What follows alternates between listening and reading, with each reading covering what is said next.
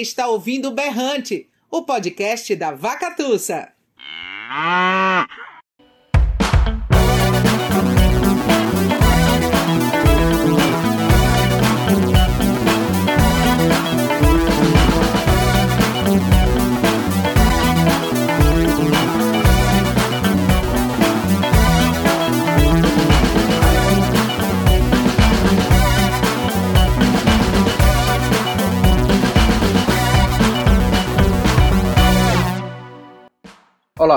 Eu sou o Thiago Corrêa Ramos e este é o podcast Berrante. Neste episódio, o assunto é poesia. Conversamos com os poetas Fred Caju, Fernanda Limão e Paulo Gervais sobre suas visões de mundo, suas obras mais recentes e como a poesia atravessou suas vidas. A mediação da conversa é especial, feita não por mim, mas pelo também poeta Elder Eric. Bate-papo foi gravado durante o Ocupa FIG, festival virtual produzido pela Vacatussa em julho de 2021, realizado como forma de ocupar o vácuo pela não realização do Festival de Inverno de Garanhuns devido à pandemia do coronavírus.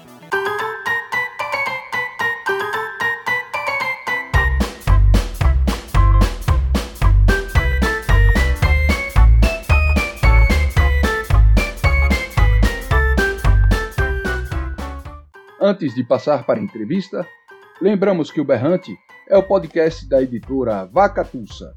Em nosso catálogo, você encontra livros de literatura infantil, poesia, contos, cinema e educação. Para conhecer os livros da Vacatussa, acesse o nosso site www.vacatussa.com.br. E para ficar por dentro das novidades, siga a gente no Instagram.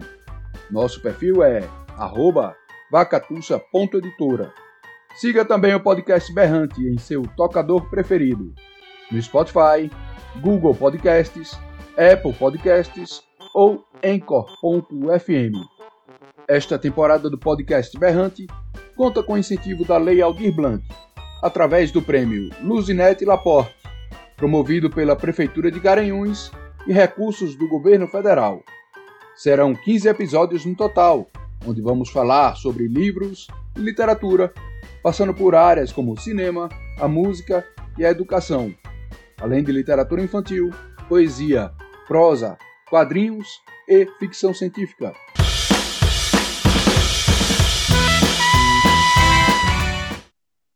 Eu vou fazer uma pequena apresentação de cada um de vocês, uma pequena biografia, mas é pequena mesmo, porque eu sei que vocês são muito mais do que aquilo que eu irei dizer. Nós temos o Fred Caju. E vamos lá. É, Fred Caju é escritor e editor. Fred Caju é natural de Recife, tem mais de uma dezena de livros publicados. Nem ele sabe ao certo a quantidade. Muito bem, muito bem. E é o cara por trás da editora independente Castanha Mecânica. Seu talento se confunde entre a produção literária e a artesania dos seus livros.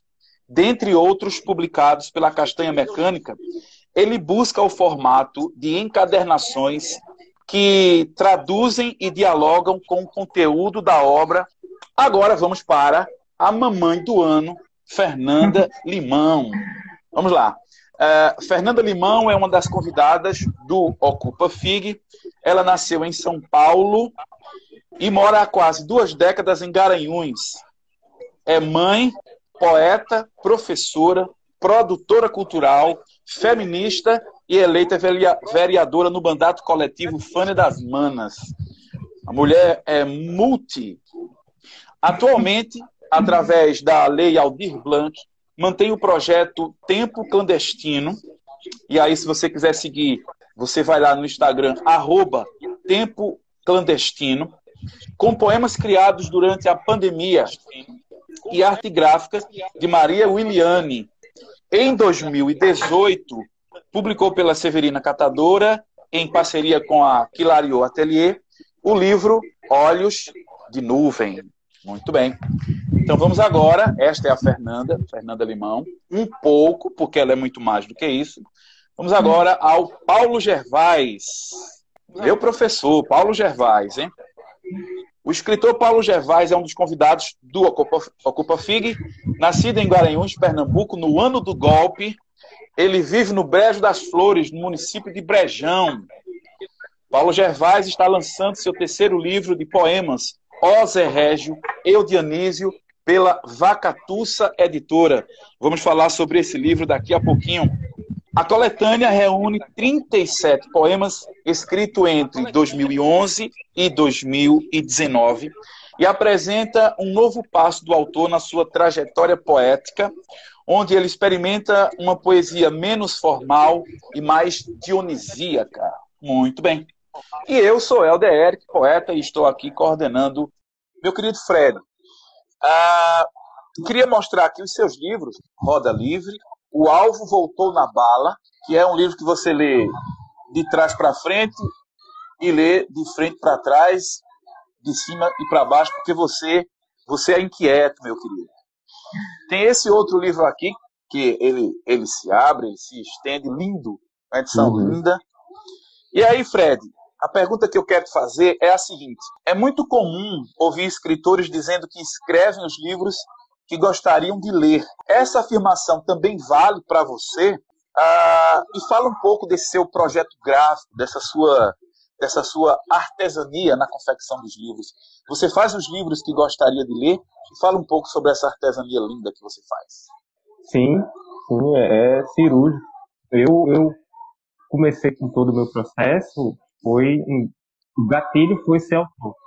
É, eu me transformei em diagramador eu, eu me transformei em projeto gráfico. Eu sempre peguei muito livro feio, a edição sufocada, a edição de gol, e aquilo me incomodava terrivelmente. Eu pego barato com a mancha gráfica toda sufocada, poder caber mais tempo e economizar. E eu ficava, porra, isso não tá ajudando em nada. Então eu comecei a aderir, ah, quer saber de uma coisa? Quando eu publicar, eu mesmo vou fazer do meu jeito para aquele texto respire mais, né? Que é uma forma de me afastar dessa memória de livro feio que é barato, explora na nossa realidade do país. E a gente sabe que, olhar direito, isso aqui foi uma colônia, né? Portugal impediu que a imprensa da gente florescesse. Então a gente sempre teve dificuldade em ter material gráfico impresso de qualidade, desde, desde sempre. Então eu fui forma de publicar, de virar artesão, foi uma forma de e valorizar o texto que eu gosto e me transformar consequentemente em artesão, como fazer capa é, numa gráfica. Mas eu tenho grana para a matéria-prima e criar um livro de capa dura. Então, isso aí vem desse histórico mesmo como leitor. E seus livros são muito bonitos. E assim, quando você pega e você tem a impressão que está com uma coisa é. única, né? Assim, é, é uma coisa que foi feito pela mão do artista mesmo. Agrega um valor, né? Agrega um valor.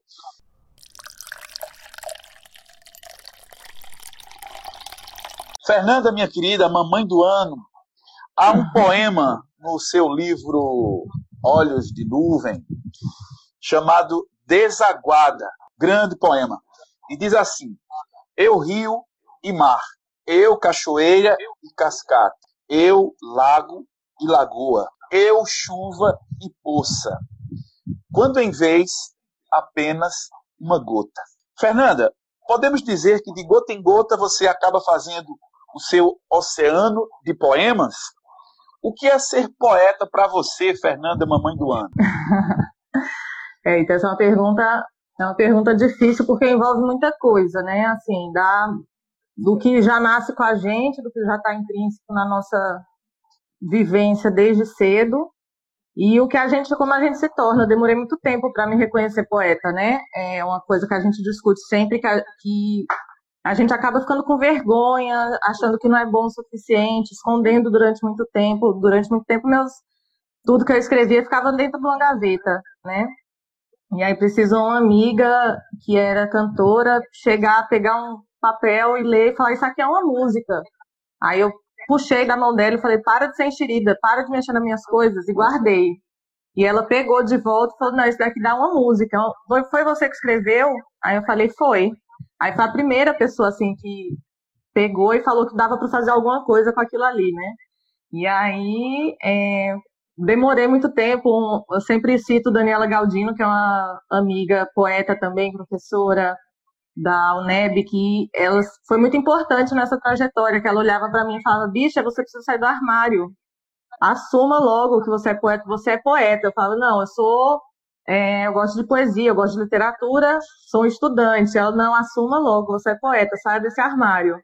E foi um processo difícil, foi um processo demorado, não foi do dia para o outro que eu me assumi poeta, mas é um. Eu acho que a primeira coisa que eu me lembro quando alguém me pergunta fica sempre entre ser professora e poeta, né?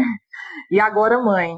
Mas é uma coisa assim, é muito, muito natural para mim hoje, mas que não foi sempre, né? Então, é uma forma de falar, de colocar nossa voz, de falar tanto por outras pessoas, para outras pessoas, né?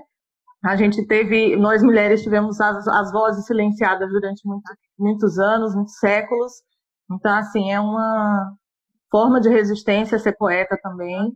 E assumir ser poeta e dizer poeta não poetiza, por exemplo, que há estudos que dizem que poetisa era como um diminutivo de poeta, então é, é um dos motivos pelo qual a gente fala que é poeta, muitas mulheres, né? Então é isso, é uma coisa muito. É um processo também ser poeta, não é de um dia para o outro que você se reconhece. Acho muito massa para quem. Geralmente são homens que se reconhecem assim logo cedo e assumem, escrevem, botam a cara no mundo e, enfim, tem, muito, tem outra trajetória, mas não só para mim, eu acompanho outras mulheres escritoras, outras poetas, é, em grupos de estudos, por exemplo, e aí sempre para nós tem essa trava, sabe? Demora mais a acontecer esse processo, apesar da gente sentir, né? Mas demora um pouco mais. E precisa sempre a gente estar de mãos dadas com outras mulheres que vão incentivar a gente a dizer, não, você é poeta, sim, sai do armário e assume. E sim, você é poeta sim. A, a Daniela estava certa em, em forçar você em dar esse saculejo. Grande livro, grandes poesias. Parabéns, parabéns, Fernanda. Obrigada. De nada, querida. Paulo, meu querido, meu querido Paulo. Paulo, o poeta canadense Christian Buck falou certa vez que a poesia era a barata dos gêneros literários. Vou repetir, viu? A barata dos gêneros literários. E disse mais que se houvesse um cataclisma, a poesia dava um jeito de sobreviver. A poesia é imorrível.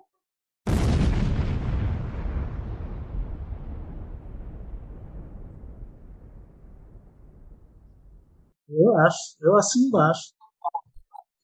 É uma expressão histórica mesmo, fica barata tá barato. Você acha que a poesia ela, ela persiste mesmo nesse mundo tão tecnológico? Ela muda, ela se transforma? Você veja os instrumentos que são necessários para você escrever. O que você precisa para ser poeta? Nada. Um artista plástico precisa de pincel, tela, um músico precisa de um instrumento que é caro, é, precisa de aulas. Um poeta não precisa. Não precisa a gente precisa, no máximo, no máximo, e olhe lá, de uma caneta e um papel, que pode ser de qualquer natureza. Então, eu acho que essa facilidade deve ter contribuído. Lembre-se também, por exemplo, da oralidade. Como tudo começou. Quer dizer, nem papel, nem caneta a gente precisa. Né? Só a cabeça. E você dizer. Né? Você ser ouvido e as pessoas responderem a esse a esse a esse a essa voz. Isso sim entendeu? Mas o Oscar sobrevive por conta da facilidade e por conta da sua natureza. Às vezes a gente pensa muito é, no livro na edição no mercado que veicula e a gente esquece dela mesmo da, da, da, da, da, da criação e da pessoa. Por que, que você escreve? E por que você escreve desse jeito? Porque você tem um olhar diferenciado em relação às coisas. Porque você sente a necessidade, como dizia Rick, não só escrever por escrever, mas você sente a necessidade de escrever. Eu não digo escrever, mas de você manifestar isso que você tem, esse olhar que você tem, essa voz particular em relação às coisas. Então, uma vez que você tenha isso, quem pode tirar?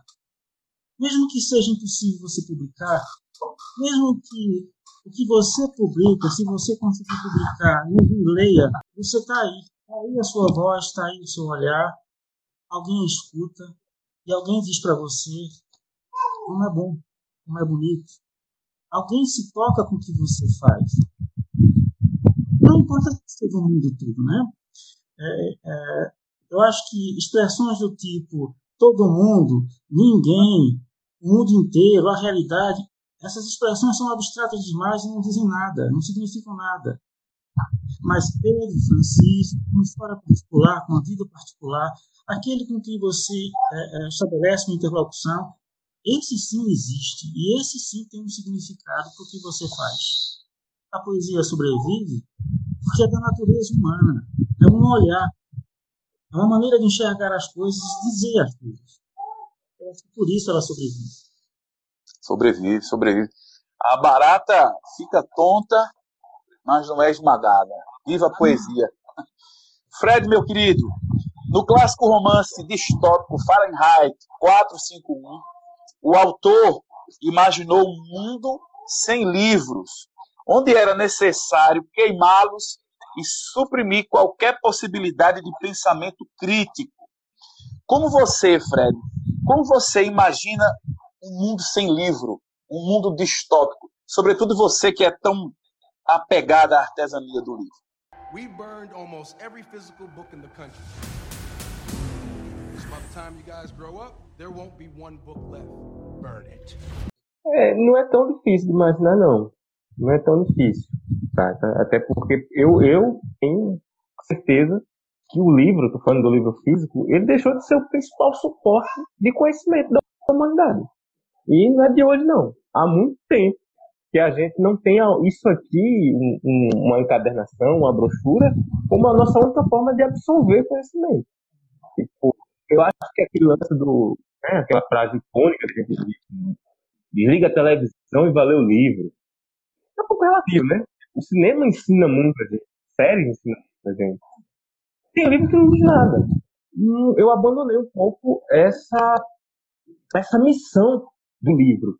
E é por isso que eu comecei a pensar no livro como um objeto que não fosse tão com tanta responsabilidade nas costas.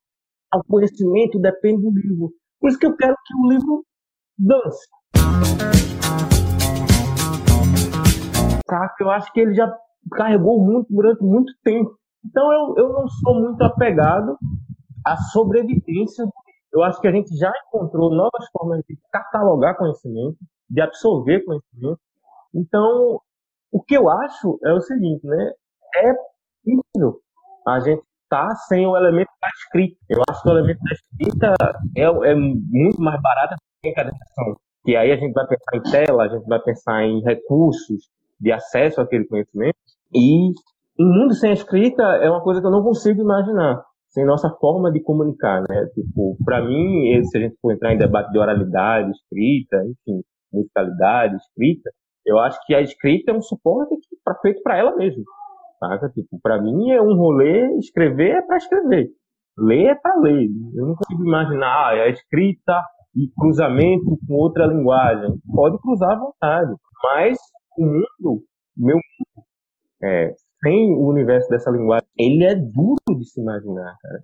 eu estava conversando com a minha esposa agora, né, que a gente deu um probleminha de internet quase agora. E ela fez, eu vou ler aqui. Aí eu fiz a apresentação internet, ela fez, sim, eu vou ler, pô. E eu fiquei, é, total, o que, é que a internet vai impedir a tua leitura, sabe? Mas é isso, eu, eu acho que essa, esse objeto, quando a gente fala livro em relação ao objeto, eu acho que a gente já está vivendo já até um bom tempo. Eu falo isso, por exemplo, eu falei me apresento como livreiro do filho. Acontecia nas primeiras ver como ver como a mudança comportamental do leitor na barraca de livro, né? E pegar o livro ler um trecho, dizer massa, e não comprar ou comprar. Então, eu não vou ficar forçando se vai comprar ou não. Isso aí é outro, outro rolê.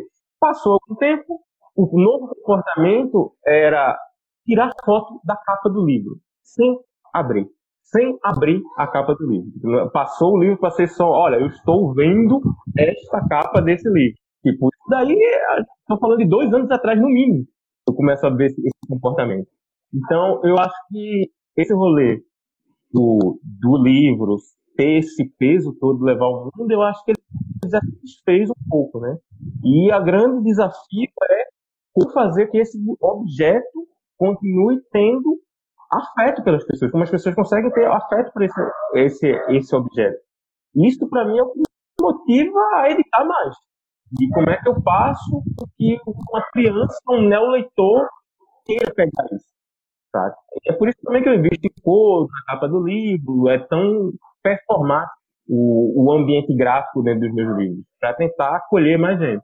Fernanda, minha querida. Fernanda, eu queria que você falasse um pouquinho desse livro aqui, ó, Olhos de Nuvem. Falar um pouco da concepção, da, da estética, dos poemas em si, da sua proposta, mas falar também dessa experiência do livro Cartoneiro, ah, o, o livro Cartoneiro foi uma escolha, acho que é uma escolha até mais política, por causa de vários, por vários motivos que até Fred já falou. É um livro que tem um custo bem menor, né? Ele não é mais acessível só para mim, enquanto escritora, mas para quem compra, né? Para quem vai querer o livro, vai querer adquirir o livro, ele saiu muito barato esse livro. Ele acho que no começo estava custando 12 reais.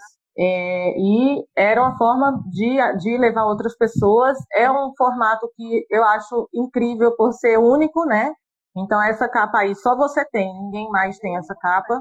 É a, a capa do meu do livro que meu companheiro tem é outra já, totalmente Exato. diferente. E cada pessoa vai ter um, um livro. E é muito, eu acho, eu acho isso muito incrível. Desde que eu descobri o cartoneirismo, é, isso me, me chamou bastante atenção, desde a produção, quando eu fiz a primeira oficina com o Elison de Mello, a gente passava horas querendo pintar a capa dos livros e viajando, e enfim. Mas é uma coisa, é um, é um formato incrível. E o que Lariou também, é, Mikael, ele está fazendo não só os cartoneiros, como os livros artesanais também. Acho que ele já fez oficina com Caju, não lembro se tem alguma oficina, mas eu sei que eles já trabalharam juntos e assim ele também está fazendo livros incríveis. Assim quando eu pego os livros tanto que Caju produz quanto o Micael do Quilariô eu olho assim eu falo gente isso aqui é um livro parece que saiu de uma gráfica mesmo assim não não deixa a desejar em nada são perfeitos um acabamento perfeito. E eu acho incrível assim eu passava lá no na, no stand que Caju e metade do meu dinheiro ficava lá, toda, todo dia que eu passava lá no festival, sempre passava muito lá. E assim, é, é, um formato que eu acho incrível mesmo. E esse livro, ele levou alguns muitos anos, uma década mais ou menos para sair. Tem é uma é meio que uma seleção de poemas que eu escrevi em uma década.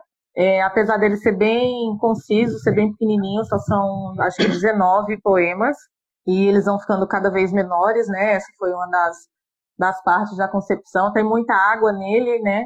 É, tem muita. Eu gosto muito tanto do tempo quanto da água, né? Costumo falar que eu sou do povo das águas, então sempre, sempre é, um, é um tema recorrente. E tanto que ele termina com o poema Oceânica, né? Eu quero sempre mares.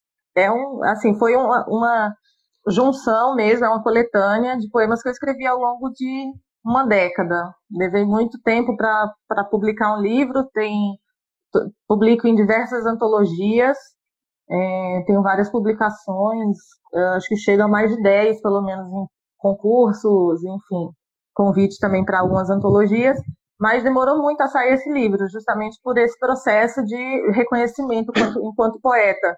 E aí vem a Daniela, cita a Daniela Galdino de novo, que ela mandava mensagem para mim e falava: quando é que você vai publicar seu livro hoje? Aí todo dia ela ficava, é hoje, é hoje que você vai fazer o livro? E ficava sempre me provocando, né?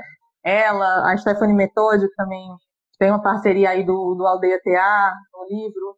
Então foi um processo até que chegou um momento, sempre eu tenho sorte de ter essas mulheres comigo, e Stephanie e Catarina falaram assim: vai ser agora que a gente vai publicar, vai vir a. Como é que é aquele. um evento da Liga Cartoneira, se eu não me engano, que foi produzido pela Nós Pós, que teve aí em Garanhões. Aí elas falaram assim: vai ser agora, cadê o livro? Tá pronto, a gente vai publicar e vai sair agora e pronto. E foi assim. A Catarina Barbosa, que é artista visual também, ela fez a concepção do, da, do design todo, né?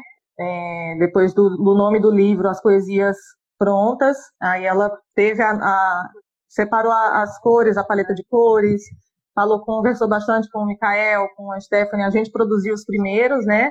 Depois a gente passou para o Clariô, e aí ela é, fez essa concepção visual, né? As cores, tudo, e a gente produziu os primeiros, se juntava lá no DTA, ia fazendo, e depois passou para o Quilariô, que também é muito importante nessa, nessa parceria. Micael. Paulo, meu querido Paulo Gervais, tem uma curiosidade, Paulo, sobre você, desde o tempo da faculdade. Eu tenho uma curiosidade que é o seguinte: o que levou você a ser poeta? Qual foi, qual foi a centelha, o alumbramento, uma decepção amorosa, uma raiva? O que levou você a ser poeta, meu querido Paulo? Quando tudo isso começou? Vamos perguntar a Deus, que eu não sei também não. Mas eu tenho uma questão. Mas eu tenho uma coisa, uma coisa que eu posso dizer para vocês. É, quando eu comecei a prestar atenção no que eu escrevi, eu posso dizer. Certo. Eu tinha uma professora de português que era japonesa. Ensinava no Santa Sofia. Parece que era a professora Maia o nome dela. Eu não, não tenho muita certeza, não. Eu devia ter lá uns uns 12 para 13 anos, professora de português que era japonesa, viu? Veja, um dia ela pediu a gente, a turma, depois de ler um poema, depois da gente conversar algumas coisas sobre artigo, advérbio, essas coisas, e aí ela disse, vamos tentar escrever aqui um texto. E aí todo mundo foi escrever o texto que ela tinha pedido. E escrevi lá. Depois, ela foi ler, ela teve a paciência de ler o que cada um tinha escrito. Quando ela terminou de ler o meu, ela virou-se para mim, ela chegou assim perto de mim e disse assim: Você escreve muito bonito. Por que você não continua fazendo isso? Pronto. É a minha perdição. Aí pra cá, minha vida, eu não parei mais de fazer aquele negócio que ela dizia que era muito bonito. Foi aí que começou. Quando foi que, quando foi que nasceu esse meu interesse em ser poeta, eu não sei não, mas eu comecei a levar muito a sério aquilo que eu fazia a partir daí, sim. Maravilha é muito bom, Paulo, ouvir isso de você, porque nós estamos em um tempo em que os professores estão sendo desvalorizados, né? E aí a gente percebe como essa professora valorizou o seu trabalho como ela acabou te influenciando, né? Maravilha, maravilha, beleza. Aqui, ó, no Roda Livre, tem um poema que diz assim: põe o pé no pedal, equilibra o medo e só vai. Fred, agora é uma pergunta de cunho mais existencialista se é que nenhuma, quais são os, os seus medos? Quais são os medos do poeta Fred Caju? E a poesia te ajuda a vencer esse medo? Diga, Fred. Eu vou tentar fazer uma propaganda do livro para responder ela. Acho que é acaba safado assim, né? Vou tentar vender o livro. Citou o livro como exemplo. É, eu não sabia andar de bicicleta, tá ligado? Eu sou esse cara de um, de um, de um ciclista muito recente. Isso escancara que eu tenho vários medos, né? Aí, esse livro foi um resultado de eu me tornar ciclista, né? É, uma vez eu vi um, um, Eu comecei como leitor frequentando um sebo. É, quer dizer, meu primórdio, assim, também prestar atenção no que eu estou escrevendo foi num sebo. Como leitor é outro rolê. Mas tinha um, um poeta lá nesse sebo que eu frequentava, lá em Paulista, horrível, horroroso. Tanto sebo quanto poeta. Eram dois espaços assim meio estranhos. Mas enfim, era um bom espaço no final das contas, eu, eu ia lá. Aí o poeta Ruizão, ele uma vez foi bem pavão assim, ele viu lá vasculhando livros e puxou um poema do bolso da, da camisa dele, desamassou, fez tudo uma performance da porra e leu o poema. Aí ele. Eu achei ruim, né? Mas, enfim, independente de como, aquele, o gesto, como ele estava guardando aquele papel, foi muito bonito, sabe a forma. E ele disse o seguinte a mim, né? meu medo é estar tá velho e não ter ninguém para conversar. É por isso que eu vou escrevendo para mim mesmo, eu fiz, porra, venceu todos os poemas que ele tinha recitado no sebo, né? Porque sempre foi um poema de deixar a desejar mesmo, assim, né? E esse lance de ter com quem falar né, é um bagulho que me motiva a escrever também.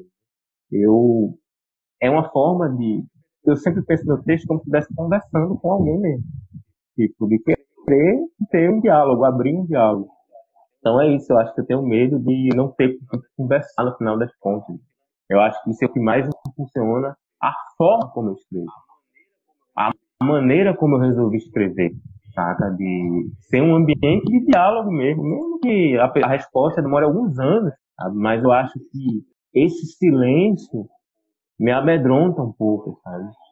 Então é para aí que eu vou publicar livros, é para aí que eu assumo a responsabilidade de memória social com a editora, de registrar tudo na biblioteca, de botar ISBN mesmo, de se é uma folhinha publicada, não quero nem saber, acaba e registro na biblioteca, vira memória, então eu vou lá e vou atrás do número, vou atrás da burocracia mesmo, vou ocupar esse espaço. Eu tenho medo desse silêncio. Assim. Eu acho que é uma das coisas que mais me impulsiona para pegar uma caneta mesmo. Respondeu de forma muito poética, parabéns. Gostei, gostei. Minha querida Fernanda, a mamãe do ano. De novo, vamos voltar a falar aqui sobre ó, Olhos de Nuvem. Há um poema chamado Guerra, e nesse poema a gente percebe que a natureza luta para ficar de pé, porque existe toda uma mudança e a natureza luta para ficar de pé. E existe uma passagem que diz assim: solos estampados assistem quedas livres, revoadas, ventanias, sussurros pueres, evocam tempestades, devaneios pluviais. As margens do dia, outono muito bem. Eu pego esse poema, Fernanda, para trazer um gancho para o Brasil de hoje, porque é possível. É um poema existencial, mas também é um poema político, por que não? E diz assim, a, a minha pergunta, né? A natureza, Fernanda, ela vem sendo agredida constantemente nos últimos anos, sobretudo aqui no Brasil. Versos como esses seus, eles são um grito de alerta. Fernanda, a, poder, a poesia, ela pode ser uma arma de combate ela pode ser uma arma de combate do que está acontecendo no Brasil. Fernanda, o Brasil está num outono ou o Brasil está em um inverno? Fernanda, existirá primavera para o Brasil? É a nossa, a nossa esperança, né? Mas acho que o Brasil está no inferno, não é nem no inverno, né? É, é no inferno mesmo, astral, enfim. É, a gente tem tem graves problemas acontecendo, é boiada passando para lá, boiada passando para cá. Ter um esforço nosso aqui, enquanto estamos nesse momento de tranquilidade no aspecto de cobertura de imprensa, porque só fala de Covid, e ir passando a boiada e mudando todo o regramento e simplificando normas de IFAM, de Ministério da Agricultura, de Ministério do Meio Ambiente, de Ministério disso, de Ministério daquilo. E a situação é assim, a gente imaginava que ia ser ruim dois anos atrás, quando esse, esse presidente foi eleito, mas a gente não esperava que seria tão rápido, né? Que seria tanto assim. Eu pensei que ele ia acabar com o Brasil em quatro anos, não em dois. E a, a, o pior ainda, a nossa falta de sorte maior foi acontecer isso, aconteceu uma pandemia no governo dele. Então isso acho que acelerou mais ainda. Aproveitaram para passar boiada, ele aproveitou para matar mais de 30 mil, né? São 540 mil já. E acho que a poesia sempre foi uma, uma arma para esses momentos, não é de hoje, né? Sempre foi uma arma para falar, para lutar contra isso, ou pelo menos para a gente conseguir falar alguma coisa, é, manifestar nossa indignação, né? Que a gente a gente escreve com a poesia, eu sei que eu não vou conseguir mudar o Brasil com a minha poesia que eu publico aqui em Garanhuns, por exemplo, mas é uma forma da gente falar, é uma forma de outras pessoas se sentirem representadas e levarem para outros espaços e é uma forma da gente gritar mesmo, né? Como a Esther Liu escreveu há pouco tempo, tem um poema dela que é o grito. A gente grita o tempo inteiro e a gente precisa desse grito para sair desse sufoco, né? A gente está sufocado no meio de uma pandemia com um governo desse. Então a poesia é uma forma da gente gritar também. É uma forma da gente respirar um pouco, pelo menos para gente que, para mim que escrevo, é, eu sinto isso. Assim, é um pouco da indignação que eu não vou poder chegar aí no meio da rua gritando que tudo que eu queria falar, Também não vou colocar na poesia a forma que eu queria dizer para ele, mas é outro jeito da gente da gente dizer, né, e de, de se manter vivo nesse inferno. E acredito sim que a primavera vai chegar, não vai ser fácil e nem vai ser tão logo. Mas a gente vai precisar lutar muito tempo de novo para desfazer tudo que foi feito nesses últimos quatro anos de golpe. Depois de tantos golpes, a gente vai precisar lutar muito ainda para desfazer tanta coisa, né? E a cada momento, cada dia a gente vê eles tentando empurrar de novo a boiada e novas leis e novos projetos que são para detonar com o povo e com, com, o Brasil. E a natureza está né, se manifestando não só aqui, como no mundo todo, né?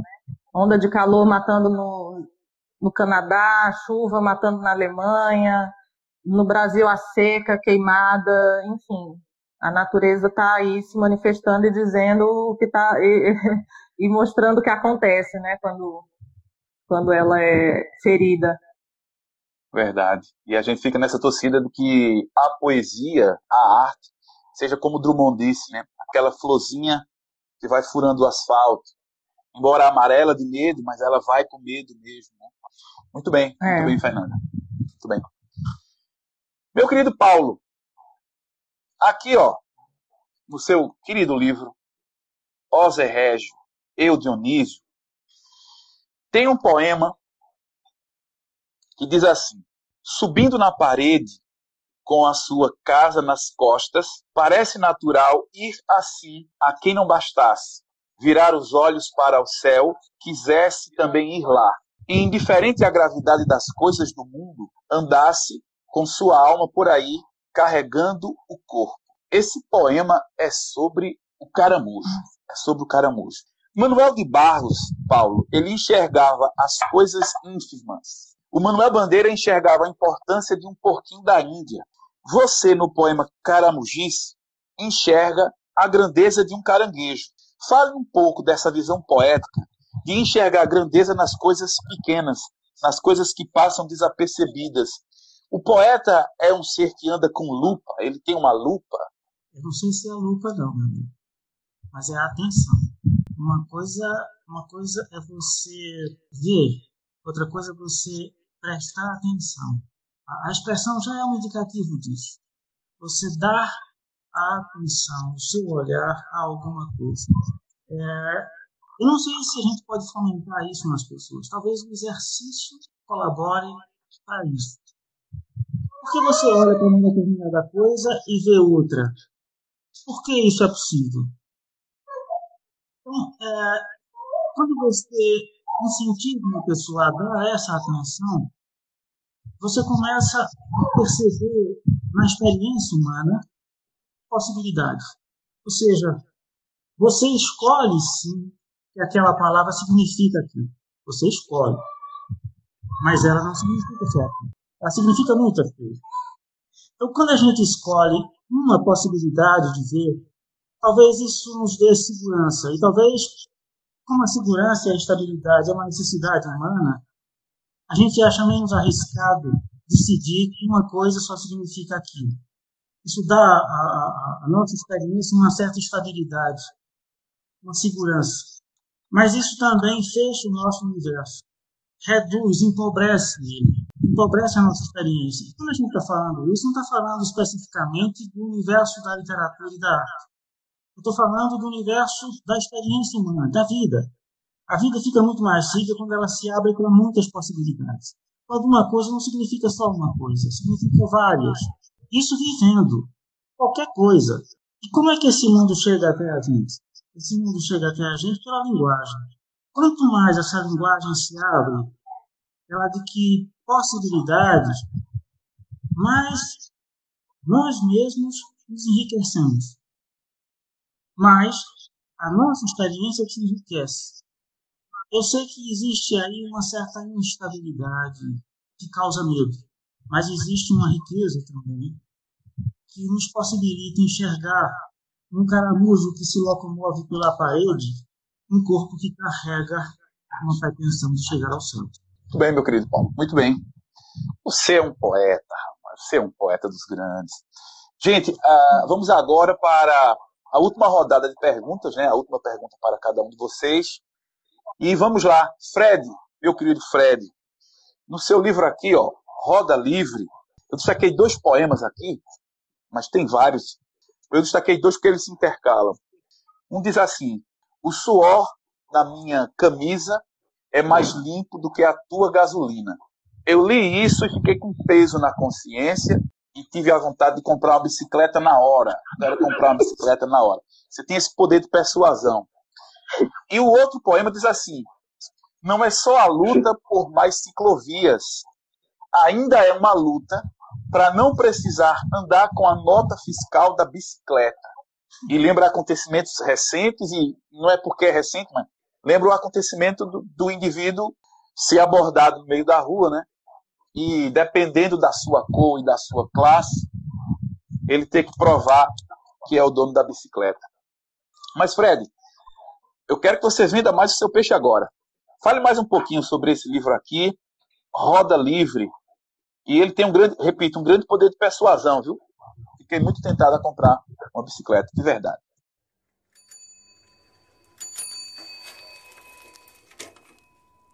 Bom, então, o Roda Livre, ele promover com bicicleta faz todo sentido para mim. Até para agilizar a questão da entrega de lead, mas Aí chega um momento que a, a minha poesia tem, tem muito do que está acontecendo no meu corpo. Não é outra coisa, não. Eu não sou muito esse poeta de pé na nuvem, sabe? Meu pé tá no chão mesmo. E teve uma vez que eu tava. É, a minha esposa ela é muito ligada a sonhos, cara. Uma vez eu tava lá no entressono, pensei no poema de bicicleta. Aí pensei no monstro, cara. Meu Deus do céu, que é poema? Tem que administrar tá acontecendo. Não tem nenhum pra estar tá fazendo, administrando um monte de poema de bicicleta. Mas eu disse, é, se o sonho tá dizendo pra eu ir pra aí, eu vou embora. Aí comecei a escrever. E tinha um edital dando é, um fundo de ações livres, ações livres. E eu disse um livro em andamento. Eu acho que eu vou começar a escrever aqui nessa perspectiva mesmo. Aí falando um e o livro, né, ele e o livro gira em torno de uma barra circular, né? Eu uso ela como elemento gráfico, como, e a ilustração nesse caso eu estava nessa de sempre olhando uma plantinha, porque barra circular às vezes dá um problema. Então eu vim desse lance de ter um certo encantamento pela bicicleta, pela bicicleta até aquele sonho que me gerou um monte de poemas sobre, sobre essa forma de se locomover.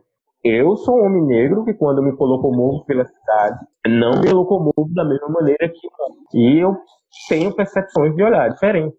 Fernanda, Drummond tem um poema onde ele diz assim: Hoje beija, amanhã não beija.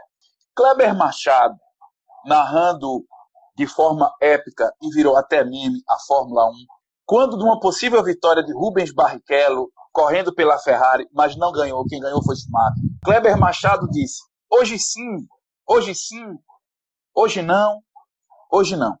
A sua poesia, ela é dura, ela é sentida, ela é sofrida. Mas tem também poesias que apontam para a esperança. Mas esse poema que eu quero destacar aqui aponta para a dor. Porque ele diz assim: Tenho certezas que nunca as saberei verdade. Carrego estranhezas vindas do berço. Soletro dois saudade na mesma sílaba. Perco o sol que arde em meus olhos. Fernanda, qual as certezas, as suas certezas que ainda não viraram verdades. E a poesia é uma vacina contra essa dor de existir? As certezas que não, que não viraram verdade são muitas, né? É, a gente, eu acho que é uma coisa que a gente sempre pensa, a gente sempre tem muito, eu sempre tive muita certeza de muita coisa.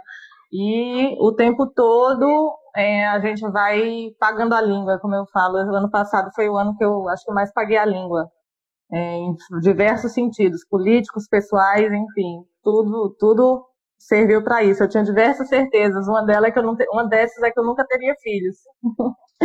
e aconteceu, né? E eu, eu, acolhi com muito amor e hoje é uma coisa linda dessa, né? Que é Martim.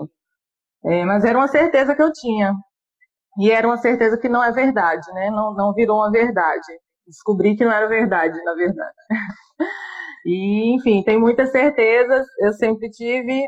É, brinco muito, culpo meu signo, né? Eu não entendo muito de signo, mas falo muito de Ares. Então, sempre falo, ah, a culpa é do meu signo, que eu sou ariana com ascendente em Ares. Eu não sei muito bem o que isso significa, mas todo mundo que estuda signo torce o nariz quando eu falo. Falei, eita, tipo assim, desculpa, vou sair, não quero mais ser sua amiga.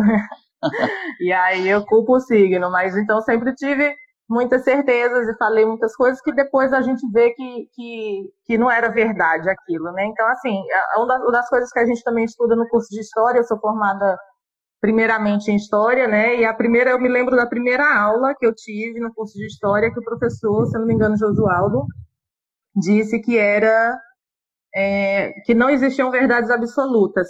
E a gente defende com muitas com unhas e dentes as nossas certezas, mas muitas vezes é, é a nossa única verdade aquela, mas não é a, a no geral, né? não é para todo mundo. E aí, acho que a poesia, a outra pergunta que você fez sobre a poesia, eu já se, esqueci. Se, se, ela é uma vacina contra essa dor de existir, né? É, é uma vacina. Para mim, a poesia é uma vacina contra muita coisa, assim. Contra, é uma forma de amenizar o ódio. Eu, eu digo, nesses momentos, principalmente a política, e aí eu brinco também, a, é, esse atual presidente me impede a minha evolução espiritual, porque eu desejo mal a ele o tempo todo. É, enfim, a, é uma vacina contra o ódio, que eu falo assim, eu sou movida, muitas vezes eu sou movida pelo ódio. E no caso da política, assim, eu fico com tanta raiva que aí eu consigo falar mais coisas, falar melhor às vezes. Eu consigo escrever uma poesia a partir daquele ódio que eu tô. É, isso acho que tem muito no, na verdade, não tanto ódio, mas a, a, as transformações que estão no tempo clandestino, que é esse projeto que foi aprovado pela Lab, pela Leal de Blanc, é, fala muito dessa questão desse, do que a gente vivencia na, pandemia, está vivenciando até hoje, né? Mas sim, eu vejo a poesia como uma vacina para muita coisa, inclusive contra esse ódio que a gente aplaca dentro da gente mesmo, né? Que, que não é nenhum pecado é, a gente sentir ódio, né? E as pessoas demonizam muito isso, mas o ódio também move muita coisa. Não, não da forma que eles odeiam, né? Mas, assim, a gente consegue transformar isso numa poesia, por exemplo. Eles odeiam poesia, eles que eu digo são é esse time que está do outro lado, né, passando a boiada. É, eles odeiam a poesia, eles não conseguem ver poesia em nada. E a gente consegue até o ódio transformar com a poesia. Então, sim, é uma vacina contra tudo isso que está aí, é para a gente, para outras pessoas que leem. É, eu vejo muito, por exemplo, em Garanhões, a galera de Garanhões compartilha muito o que Caju, o que Caju posta. Eu sempre vejo nos meus stories, estou olhando assim, tem sempre uma, a galera de Garanhuns compartilhando é, o que Caju posta, as poesias dele, eu acho isso massa. É, a galera tá, a gente está consumindo coisas e, e, e, lendo pessoas que são contemporâneas, que são que estão perto da gente, né? Pessoas importantes para a literatura do nosso estado. É, para mim é importantíssimo hoje, por exemplo, estar tá aqui com vocês três, com Paulo Gervais, que eu, eu sou super fã dele admiro muito ele. Eu falei, meu Deus, eu vou participar de uma, de uma conversa com Paulo Gervais. Olha isso, como eu estou importante. ele foi professor da minha irmã também, ela fala muito dele, ela é muito fã dele. E é uma, é uma aula toda vez que a gente ouve ele falar, né? Assim, mesmo no encontro, às vezes eu encontrava ele na casa café, ele falava um pouquinho assim, eu já aprendia muita coisa, assim, eu gosto muito de aprender. Tanto o Helder, amigo de muitos anos, Caju, que eu também admiro bastante. Caju que, que tem uma. Ele nem sabe, a gente, a gente muitas vezes não sabe como é que a gente atravessa a vida das pessoas. A partir do momento que a gente publica uma poesia, ou que a gente está fazendo, está num stand, lá do Festival de Inverno. É, a Caju é engraçado que ele faz parte da minha história com o meu atual companheiro. É, ele estava numa em 2019 no, no FIG, ele estava numa mesa e eu não lembro sobre o que, que era, mas eu estava lá assistindo também. E meu companheiro estava lá, só que a gente não se conhecia ainda. E ele comprou, ele ganhou na verdade o meu livro que estava à venda no stand que Caju estava vendendo e os livros dele também e Mikael deixou lá, que lariou os meus livros. E aí ele ganhou de presente o meu livro e foi assim que ele começou, que a gente começou a conversar. Ele entrou em contato comigo um tempo depois, começou a me seguir nas redes sociais E depois de um tempo entrou em contato comigo, a gente conversou, enfim, se encontrou e estamos aí hoje com o Martim no braço. Maravilha, maravilha. Então, assim, a, a poesia é só, só para ilustrar um pouco disso tudo que a poesia é capaz. Se não, por exemplo, é, Caju estava lá fazendo uma, uma conversa, eu estava lá, ele estava lá, estava o stand dele, a poesia que eu publiquei, o Pilariô que faz parte disso, enfim, a Praça da Palavra, o Festival de Inverno, está tudo interligado. Então a poesia uniu tudo isso e ela atravessa a vida da gente de várias formas, não só no que a gente lê, mas no que a gente vive mesmo, assim, é incrível. Tá vendo aí? A poesia não só é uma vacina, né? Como também ela traz essas coisas boas. O Martins, né? É, o Martins? É. Muito bem. Martim. Martim. Paulo, meu querido Paulo, o seu querido livro, meu querido amigo, há um poema que diz assim: Eu, Dionísio, prefiro o silêncio, para onde retorna o verbo sem sentido, a língua cansada, os dias sem domingo. Paulo, você também, me parece, prefere o silêncio. Você prefere o campo, a calmaria. Nestes tempos de conexão de fibra ótica e terabytes, Paulo, você é um ghost? Não sei o que é isso não, velho. Ghost no tempo? O torto do tempo? Ah, tá. Drummond. Sou. Ou Gauss, ou Gauss, se você quiser. Eu sou, eu sou. Eu acho que eu tô na contramão. Mas sem problema. Sem problema nenhum. Ô Paulo, É, é, esse, esse se desligar é necessário para a poesia? Não, não, não. É, é, eu acho que a gente tem inúmeros, inúmeros exemplos aí de pessoas que vivem diferentemente da minha opção na cidade, na, na efervescência da cidade, nas relações que a cidade propõe, no meio dessa tecnologia toda que a gente tem hoje disponível, e produz a sua poesia e uma poesia de qualidade. Isso não tem a ver com a poesia propriamente dita. Isso tem a ver com a pessoa. É, Para mim, o lugar é lá. Nenhum problema. Já a poesia flui independentemente disso, nas circunstâncias as mais variadas. E talvez esse seja um elemento é, definidor da sua sobrevivência. A capacidade de se adaptar, de existir em diferentes lugares, com diferentes pessoas, em circunstâncias as mais diferentes. É, é, eu me lembro que uma vez, é, no Centro Cultural, é, numa apresentação de cantadores de viola, a gente costuma associar cantador de viola, eu estou falando da década de 80, tá? Para vocês localizarem a coisa no tempo. É, numa apresentação de cantadores de viola lá no, no palco do teatro, eu estava presente, assistindo, que eu gosto também, e eu vi aquele pessoal improvisar e, e, dizer aqueles versos todos, encantado. Quando a gente saiu no final do evento, estava à venda uns cassetes, fitas cassetes. Vocês não lembram o que é isso, mas as fitas onde se gravavam as coisas. É, é, e as fitas é, reproduziam essas, essas cantorias. Eram pessoas que estavam vinculavam a sua vida à zona rural. Cantavam os seus versos nas noitadas nos sítios, de improviso.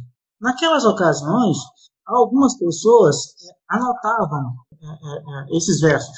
E assim eles passavam de mão em mão, de memória em memória, até os dias atuais. Mas agora, em 1980, eles estavam gravando em fitas. E as coisas aconteciam no palco do teatro. Mudou no lado de fora, no lado de dentro, não. Então, ela se adaptou, ela mudou. Mas a experiência poética mesmo, não, estava lá. Então, é, eu acho que, independentemente das opções que você faz como pessoa, é, a poesia vive e sobrevive. E viverá por muitos anos. Maravilha.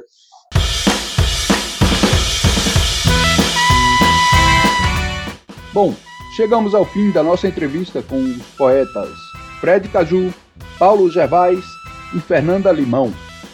E com isso, encerramos mais um episódio do podcast Berrante. O programa é produzido pela Vacatussa e tem apresentação minha, Tiago Correa Ramos. Neste episódio, a mediação da entrevista foi de Elder Eric. Para pontuar alguns momentos da entrevista, utilizamos efeitos sonoros do YouTube, áudios da BBC, dos filmes Embalos de Sábado à Noite e Fahrenheit 451. As vinhetas e abertura, BG, transição de quadros e encerramento do Berrante são de músicas do Chambaril, num oferecimento da Manha do Gato. A locução de abertura é de Júlia Carvalho. O podcast Berrante é um projeto com incentivo da Lei Aldir Blanc, através do edital de difusão artística e cultural de Garanhuns, dentro do prêmio Luzinete Laporte, promovido pela Secretaria de Cultura de Garanhuns, Prefeitura Municipal de Garanhuns e Governo Federal. E aí, curtiu Berrante? Então se inscreva no Google Podcasts, Apple Podcasts, Anchor.fm ou siga o perfil do Berrante no Spotify. Através deles, você pode ouvir este episódio novamente, saber quando forem publicados os próximos e ouvir todos os episódios já lançados até então. Também vale a pena seguir a Vacatussa no Instagram, arroba vacatussa.editora, para acompanhar as novidades, promoções, lançamentos e projetos da Vacatussa. Para dúvidas, críticas, elogios ou sugestões, mande mensagens de áudio ou texto para gente. Obrigado e até o próximo episódio. Ah!